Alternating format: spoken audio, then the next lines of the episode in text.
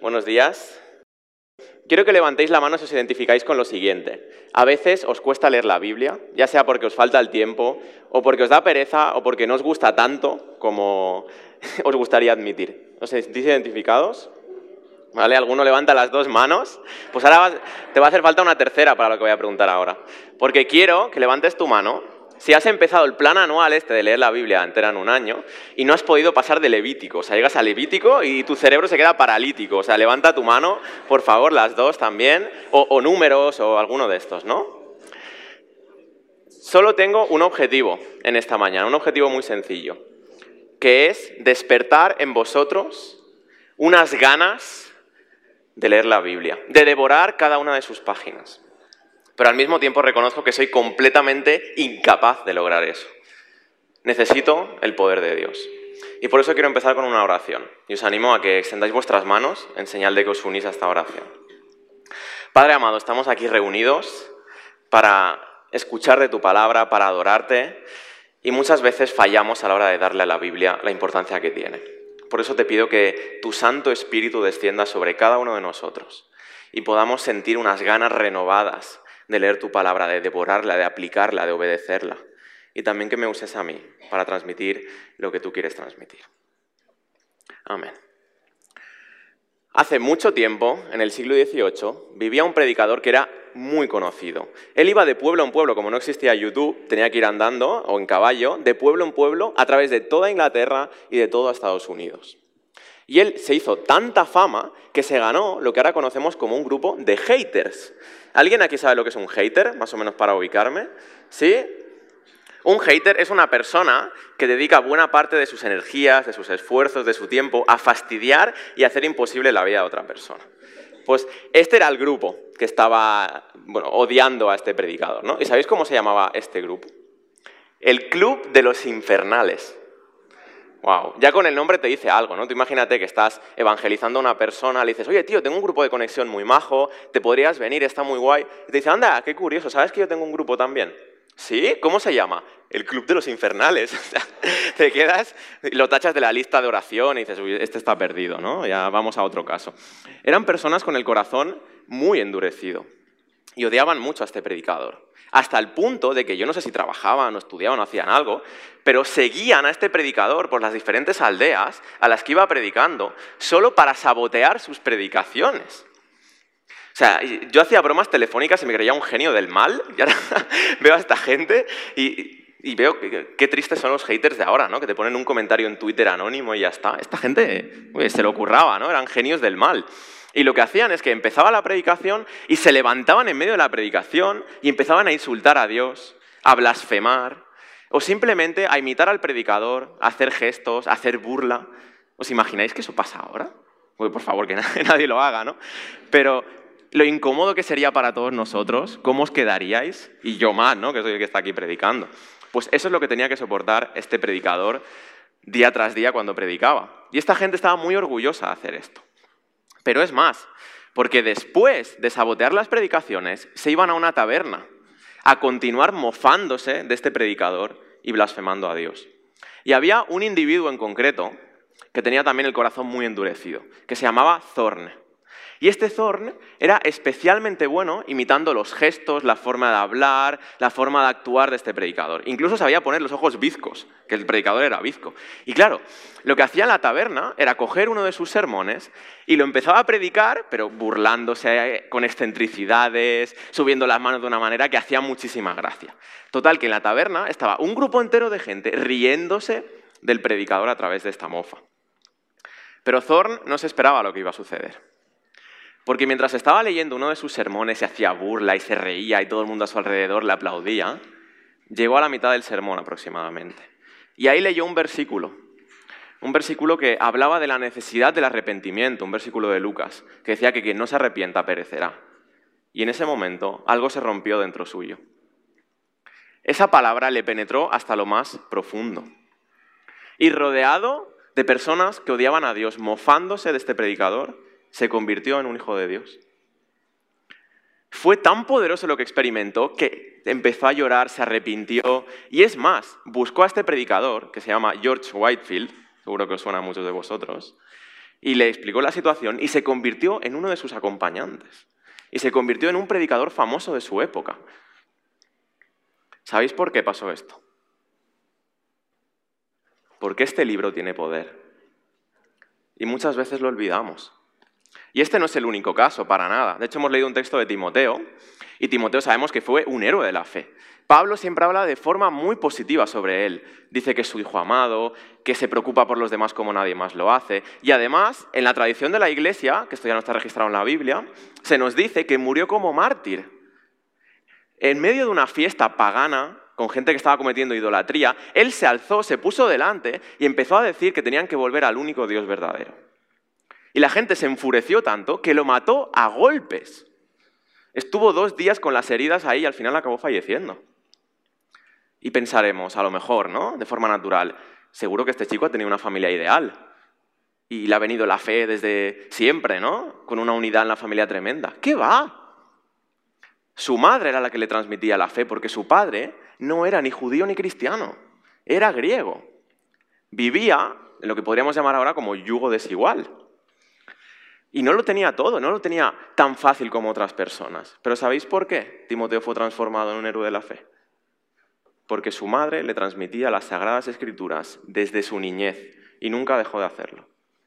Porque este libro tiene el poder de transformar a los pecadores más endurecidos en santos y a las personas que nacen en familias desestructuradas en héroes de la fe y a personas adictas a su pecado en tremendos cristianos. Este es el poder que tiene la Biblia. Y ahora os pregunto, ¿somos conscientes? ¿Hacéis todo lo posible para que vuestros familiares que no son cristianos, que vuestros amigos que no son cristianos, lean este libro? Porque mira, a mí me encanta la apologética, me encantan los argumentos, pero Zorn no se convirtió por un argumento sobre la existencia de Dios. Tampoco se convirtió porque viera un milagro o porque alguien le hablara de su experiencia sobrenatural con Dios. Se convirtió con un versículo de la Biblia. Y todo lo demás está genial, ¿eh? no lo menosprecio para nada. Pero tenemos que volver a la centralidad de la Biblia, porque tiene poder para la salvación. Y no solo para la salvación. Os quiero contar ahora otra historia de otra persona. Este era un monje que vivía en el siglo XVI. Y era un monje que, ¿sabéis cuántas horas llegaba a pasar en el confesionario confesando sus pecados? ¿Alguien lo quiere adivinar? A ver. No, tampoco te pase. Entonces no haría nada más, ¿no? La vida. Estaba hasta seis horas confesando sus pecados algunos días. Que yo me pregunto cómo le daba tiempo a pecar tanto, porque si duermes ocho horas y te confiesas seis, te quedan diez, o sea, en diez horas acumulabas pecados para confesar seis, pues de alguna manera parece que sí. Y este hombre estaba hasta seis horas, aterrado del día en que muriera y se encontrara con Dios, el Dios justo, que sabía que tenía el poder para condenarlo y la justicia para requerir esa condenación. Hasta que se encontró con un texto de la Biblia, mientras él la estudiaba, que dice, el justo por la fe vivirá. Y él lo creyó y se dio cuenta de que solo poniendo su fe en Cristo podía evitar esa condenación y disfrutar de Dios para siempre. Pero lo guay es lo que viene después, porque este hombre se enfrentó a todo el establecimiento de la iglesia de ese momento. Me imagino que ya sabéis de quién estoy hablando. Su nombre era Martín y su apellido Jasper. No, es broma. Era Lutero. Martín está en la boda, dejémoslo ahí, pobrecito. Era Lutero este hombre. Y dejadme que os ponga un ejemplo de lo que tuvo que enfrentar Lutero. Supongamos que estáis viviendo en aquella época y muere uno de vuestros familiares. Y viene un predicador católico y le preguntáis, oye, ¿mi familiar ahora mismo dónde está? Y os dice, bueno, tu familiar seguramente lo más probable es que esté en el purgatorio. ¿Vale? ¿Y esto del purgatorio qué es exactamente? ¿Me lo puedes explicar? Pues mira, es un lugar al que va temporalmente a purificar sus pecados y después sí que ir al cielo, ¿eh? Ah, vale, vale, pero ¿y cómo es este purgatorio? Pues mira, ahora mismo tu familiar está sufriendo tanto como si estuviera en el infierno. Está experimentando un dolor tremendo, una angustia impresionante. ¿Qué dices? ¿Mi familiar está pasando eso? Oye, ¿y esto? ¿Pero cuánto va a durar esto? Pues vete a saber, depende de los pecados que haya que purificar. Pueden ser millones de años. ¿Millones de años? Eso era lo que la gente estaba escuchando en ese periodo histórico. Y entonces, imagínate que le pregunta a este predicador católico, oye, ¿y qué puedo hacer yo? Para, ¿Hay algo que yo pueda hacer que esté en mi mano para acelerar este proceso? Claro que sí, dona dinero a la iglesia y le daremos una indulgencia. De hecho, había un predicador católico llamado Tetzel que tenía una frase que decía así, cuando una moneda toca el cofre, un alma sale del purgatorio. ¡Wow! Tremendo, ¿no? O sea, había personas que pagaban una de estas indulgencias para el, adulterio que iban a cometer después. O sea, pagaban por adelantado ya, por el pecado que iban a cometer. Era tremendo y la iglesia se lo vendía igual. Que ojo, eh, la iglesia católica ahora ha enmendado muchos de estos fallos, aunque algunos no, pero bueno, eso es otro tema. Total, ¿sabes lo que hizo Lutero? Lutero cogió la Biblia y dijo, ¿eso dónde está aquí? ¿Dónde está el purgatorio? ¿Dónde están las indulgencias? ¿Y dónde está, peor aún, que tengo que pagar para tener esas indulgencias? O sea, ahora los ricos pasan menos tiempo sufriendo. ¿Eso es el mensaje de Cristo? Demuéstramelo. Y empezó una reforma y el resto es historia. ¿Y sabéis lo que pasó? Que mucha gente aprendió a leer. ¿Por qué? Porque la Biblia estaba en latín y Lutero y los reformadores decidieron traducirla a los idiomas de la gente para que todo el mundo pudiera leer la Biblia. En la protestante Ginebra se inició la primera escuela obligatoria para niños y niñas. Y aprendían a leer y aprendían a estudiar la Biblia. Y ahora el 60% de los premios Nobel de, la, ciencia son protestantes, por algo. El 20% son judíos y el resto ya es ateos, católicos, agnósticos repartidos. Es impresionante el impacto que tuvo esta reforma. Se empezaron a aplicar leyes más justas, se empezó a estudiar más la ciencia, todo porque volvieron a las escrituras. Por eso te pregunto, ¿tú quieres ser sal y luz en este mundo? porque lo tienes muy complicado si no te anclas en este libro. Porque si quieres ver una reforma social, si quieres dejar huella en este mundo, este es tu mejor aliado. Y sabes, yo he puesto el ejemplo de Lutero, de la reforma social, pero esto aplica a cambios personales también. El texto que hemos leído dice que es útil para toda buena obra. Es decir, tú quieres ser mejor padre, lee la Biblia. ¿Quieres ser mejor esposo, mejor mujer? Lee la Biblia. ¿Quieres ser mejor hijo? Lee la Biblia. ¿Quieres ser mejor trabajador? Lee la Biblia. ¿Quieres ser un empresario que genera riqueza pero que no explota a nadie? Lee la Biblia. Sea lo que sea lo que deseas, si está alineado con la voluntad de Dios, tu, tu Biblia es tu mayor aliado. Tienes ansiedad, tienes problemas de salud mental, tienes depresión, lee la Biblia. Y hay otras herramientas fabulosas, psicólogos, libros muy buenos, pero nada sustituye a las palabras de Dios. Esto tiene el aliento de Dios. Esto es soplado por Dios. Y por eso tiene poder. ¿Eres consciente? ¿Le estás dando la importancia que tiene en tu vida? Y voy a, bueno, voy a acabar, aún queda un rato, ¿no? Pero lo último que quiero destacar es algo de lo que no se habla tanto, que es que la Biblia tiene la capacidad para guiarte de forma específica a ti como individuo. Y no me refiero a que la Biblia diga que todo el mundo tiene que ser santo o practicar la justicia. Eso es un llamado general para todos nosotros, que es fabuloso y lo tenemos que cumplir. Pero tu vocación específica te la puede revelar también la Biblia. Y mucha gente se preocupa, ¿y qué quiere Dios que haga en mi vida? La respuesta la puedes encontrar aquí. Te voy a explicar mi caso personal. Yo he estado años lidiando, tonteando con la idea de ser pastor. Y al final había concluido que no. Había dicho, Dios, esto no es para mí. Y el debate que yo tenía con Dios era el siguiente. Dios mío, es que es verdad, tengo algunas capacidades que pueden ir bien para ser pastor, yo que sé, me gusta estudiar, eso está bien, pero soy un introvertido de manual. O sea, tú compras un libro de introvertido y sale mi cara en la portada. Yo no puedo estar subiéndome a este púlpito, que me vean 250 personas, ser el foco de atención, bajarme después y que todo el mundo venga a hablar conmigo. No encaja con mi forma de ser. No puedo estar siendo constantemente invitado a fiestas, a bodas, a entierros, cuidando de gente, siendo el líder, porque yo no siento que tenga talento de líder, ni tengo las ganas de estar rodeado de gente constantemente.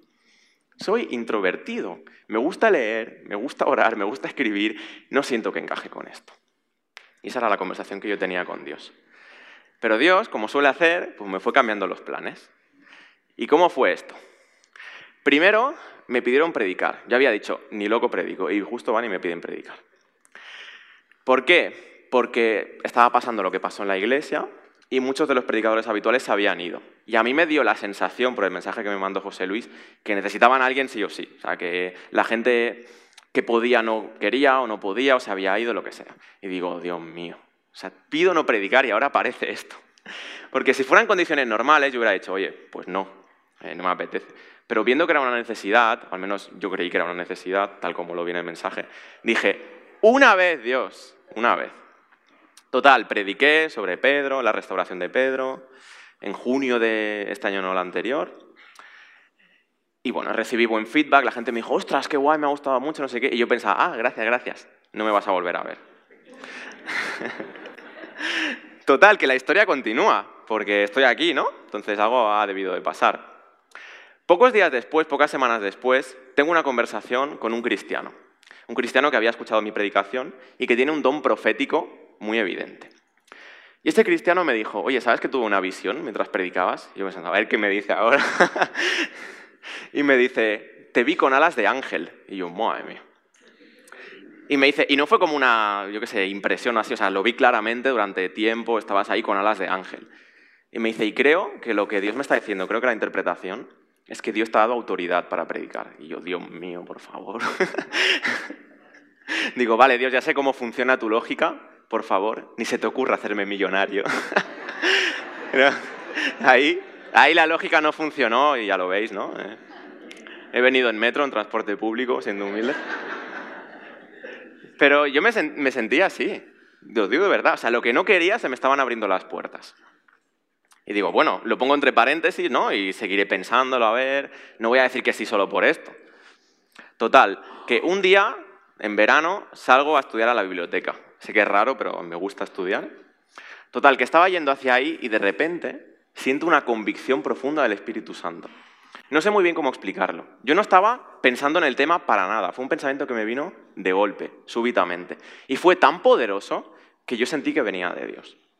Y la frase decía algo como esto. Solo con el conocimiento no transformarás a las personas.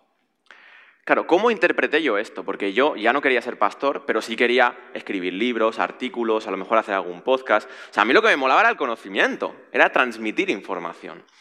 Y me viene esta frase de que eso no es suficiente, de que hay algo más que debo hacer. Y digo, ostras, tú. Total, puede ser una pájara, no sé si hacerle mucho caso. Voy a ir al río, que está a 10 minutos de la biblioteca en Cornellá, y me voy a poner a orar. Entonces, ahí voy a ver si realmente Dios me lo confirma o si ha sido un pensamiento mío. Total, que estoy yendo hacia ahí y de repente el cielo se pone negro. Negro de que va a haber una tormenta que desde, desde el diluvio no ha pasado, ¿no? Entonces, digo, si me meto en el río, estoy vendido, porque ahí no me puedo cubrir con nada. Entonces me tuve que dar la vuelta. Y digo, voy a volver a casa y voy a orar tranquilo en mi habitación. Total, que estoy volviendo y empieza a diluviar prácticamente. Y me tenía que refugiar en algún sitio y acabé en la biblioteca, donde ya no iba a ir. Total, que subo a la segunda planta de la biblioteca, donde suelo estudiar, y siento que el Espíritu Santo me llena por completo, un calor, una sensación de paz, todo. Mientras miro un libro y lo leo y pone Nuevo Testamento. Total, que yo cojo el libro, digo, bueno, eh, siento que Dios me está guiando a coger el Nuevo Testamento, y lo abro ahí, digo, esto es la mitad, será Hechos más o menos, total, lo abro, y cae en el último capítulo de Juan. Y mis ojos van directamente hacia un texto. De verdad que no mire nada más en esa página. Y era el texto en el que Pedro está hablando con Jesús, después de haberle negado. Y Jesús lo restaura. ¿Y sabéis qué le dice? Si me amas, cuida mis ovejas. Y digo, ostras. Yo sabía, sabía que Dios me estaba guiando a aplicarme ese versículo a mí mismo, por todo lo que había pasado y más todo lo que ya había vivido. ¿Y sabéis qué moraleja saco yo de esto? Que yo tuve profecías, porque además he simplificado la historia, podría decir más, pero yo tuve profecías, tuve personas que me dijeron visiones. Mucha gente me dijo que yo valía para esto y nada de eso me convenció. ¿Sabéis lo que me convenció? Este libro. Este libro tiene poder. Y a lo mejor pensáis que es una tontería mía, ¿no? Lo de pensar que esto debería aplicármelo a mí mismo. Os quiero leer un texto que está en Romanos, si lo puedes ir proyectando, Miriam. Es Romanos 15, que dice lo siguiente. Está Pablo hablando y dice, en efecto, mi propósito ha sido predicar el Evangelio donde Cristo no se ha conocido, para no edificar sobre fundamento ajeno. Más bien, como está escrito, los que nunca habían recibido noticia de Él lo verán y entenderán los que no habían oído hablar de Él. En este texto, Pablo está citando a Isaías. Cuando dice está escrito y pone un texto, esto es Isaías. Este texto de Isaías no se escribió para Pablo. No era una profecía sobre Pablo. Está en Isaías 52. Y está hablando en general, ¿no? Y de hecho el contexto es una profecía de Jesús. Pablo se lo está aplicando a sí mismo. Por lo tanto, hay personas en la Biblia que han leído, que han meditado en la escritura y han dicho, siento que esto va para mí, aunque no se escribió para ellos. Lo que os quiero decir con esto es que a todo lo mejor empiezas a leer la Biblia y te arde el corazón cuando lees textos de practicar la justicia, de ayudar a los pobres, de ayudar a las huérfanas, a las viudas. A lo mejor Dios te está llamando a una vocación social, porque Dios usa su palabra para eso. A lo mejor ardes cuando lees textos sobre los milagros de Jesús, sobre las sanidades.